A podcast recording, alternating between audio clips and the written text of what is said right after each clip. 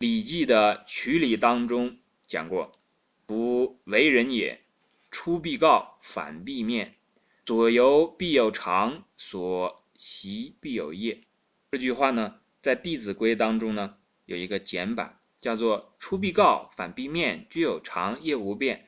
啊，我也用这种方式来读一下。一般这种读法呢，比较适合这个小孩子启蒙的学习啊。如果让他去念这个“所由必有常，所习必有业”呢，稍微就有点长了。他念这个三个字呢，铿锵有力。念“出必告，反必面，居有常，业无变”。他就会念的比较带劲一些哈。好，这个里面所讲的意思是说，出门啊要跟家里打声招呼，回来啊一定要照个面儿。那么你的所由呢，要有常性。你去什么地方呢？不能今儿在这儿，明儿明儿在那儿，今儿个在做这这件事，明儿又做那件事情，这父母心里很不踏实。所习必有业。我们讲这个业啊，比方说你成就一番事业，你所从事的这个。职业也好，工作也好啊，所习呀，所学习的东西呢，他最后一定要有有一些成绩嘛。你不能说我今天在学习，明天在努力，后天在尝试，大后天还要去创业，但是搞了这个四四十来岁还是没有什么成就，或者五十来岁，当然有的人成就特别晚啊，像这个范进中举，那这个是这种情况。但是大部分时候呢，我们不管这个特例，我们只讲。为人父母的心啊，你走了，他不知道你你走了，结果给你做了一碗这个香喷喷的面条，等他端上来的时候，一个人站在这个屋子里空荡荡的，你跑掉了，不合适是吧？我们讲不合理嘛，不合于理嘛，所以你走的时候，哎，打个招呼。我们讲啊，这不是说仅仅在家里，去什么地方都是这样的，你去做客也是一样的，你去酒店走了，你不是还得结个账吗？为什么呢？就是说，让别人心里知道你走了，知道你来了，反必面，你回来了，要照个面，是不是？那有的时候，这个忽然照面的时候，一个大小伙子把女朋友给领回来了，旁边多了个女的，也没跟家里面打招呼，就忽然多了一个女的，打扮的这个这个花枝招展，妖艳无比，这父母当时就傻掉了，不知道这是啥情况嘛？哎，所以这个其实。刚和刚才所讲的这个父母在不远游，游必有方，以及这个出必告，反必面，都是什么？做事情啊要合理，要讲究一些这个礼节，然后呢要多沟通。你为什么要反必面呢？你回来了，忽然了，他回了家了，你躺在床上，你睡着了，他也不知道是怎么回事，好好多年没回来，忽然家里床上多了个人躺着，万一你长得又不像了以前的呢？对不对？万一你躺在那儿睡觉，他也不知道你这个是困啦、乏啦，还是这个病了，他在那儿又担心半天，是吧？回家呢，你再困再累，跟父母打一声招呼。那如果是还有另外一种情况呢？你回去很晚了，提前打个电话，这也叫做反避免。为什么？都是说免得让人担心，免得让人害怕。你突然出现在别人面前，这个时间长了，对吧？你没有回家。然后这个难免会有一些，比方说，可能你天天都在通电话，可能比方说长得变黑了，忽然见一下他吓一跳也不太好，对吧？对这个出必告反必面这些呢，都是基本的礼仪礼节。有的小孩子啊，我们看去踢足球了，这个临走的时候跟家里喊一嗓子，说我走了，啊，晚上我不回来吃饭了，我们朋友一块吃饭。哎，其实这都是一些礼节，为什么？因为这样家里就不用不用给你准备这个。这个饭了嘛，是不是？要不然的话，人家还以为你要回来呢，那给你摆上一桌子，你在球场上踢球又没带手机，结果等最后，人家等了你半天，是一会儿给你热一下，等你回来了，你说，哎呀，我刚才吃的好饱，如何如何，这个事情就搞得，我们讲啊，就没有关心了，别人心里有你，你心里就没有别人了。还有后面所讲的这个，所由必有常呢，就是。你去什么地方啊？或者讲说工作啊、学习啊，这个其实和父母沟通好，在这里面所讲的就是都是和父母沟通好。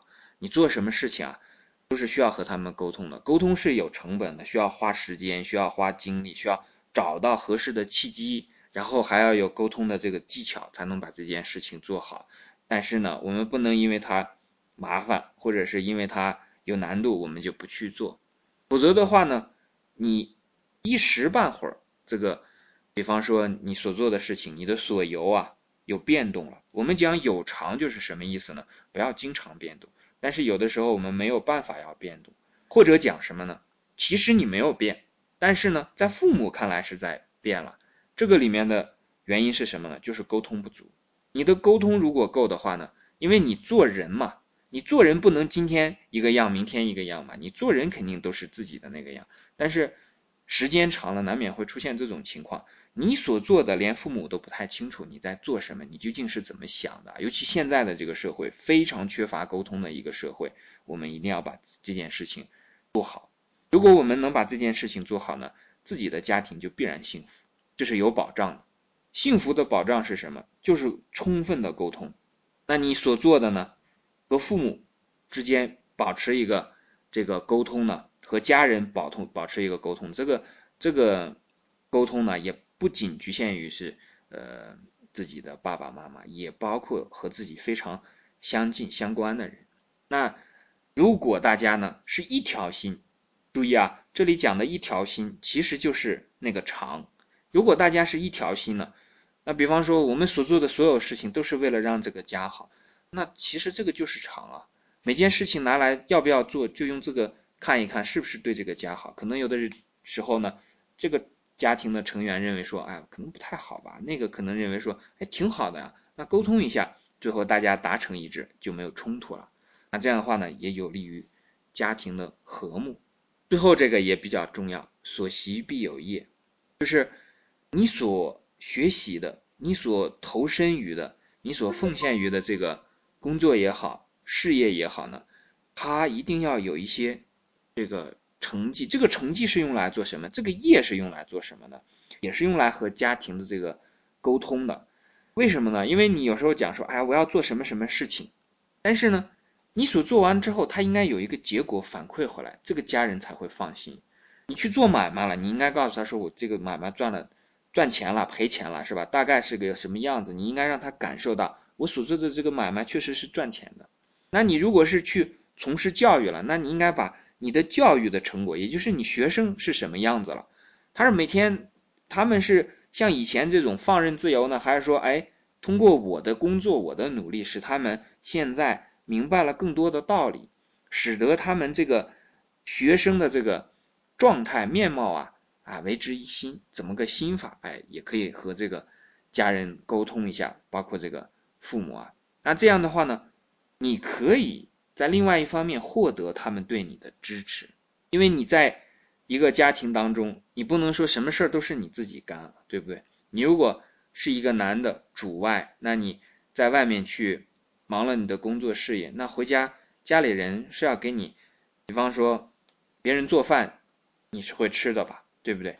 他给你做的时候，是不是很用心的做？是不是很高兴给你做？和你这个所习必有业是有关的。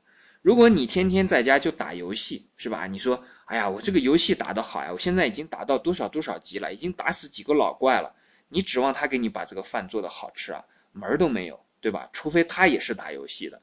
那这样的话呢，俩打游戏的在一起结婚，最后生出一孩子，好，这一家人就永远从事游戏行业得了。那这一辈子都在游戏当中，这个家族就就在游戏当中度过了。那用这个韩语的话来讲啊，业精于勤，荒于喜，毁于随，而形成于思。荒于喜啊，人们所做的这个工作或者事业也好，荒于喜。游戏是干什么？就是喜嘛。为什么叫游戏？游戏就是为了娱乐人来的。你天天在娱乐当中，你做什么样的业？那只能讲说，只能是造业，造一些不太好的业。反正目前在我的这个经验当中，我还没有见过说啊，通过打游戏然后成就了一个美满幸福的家庭这样的这个例子啊啊，这一句就是这个《弟子规》和这个《礼记曲礼》当中提到过的，我们稍带的提一下。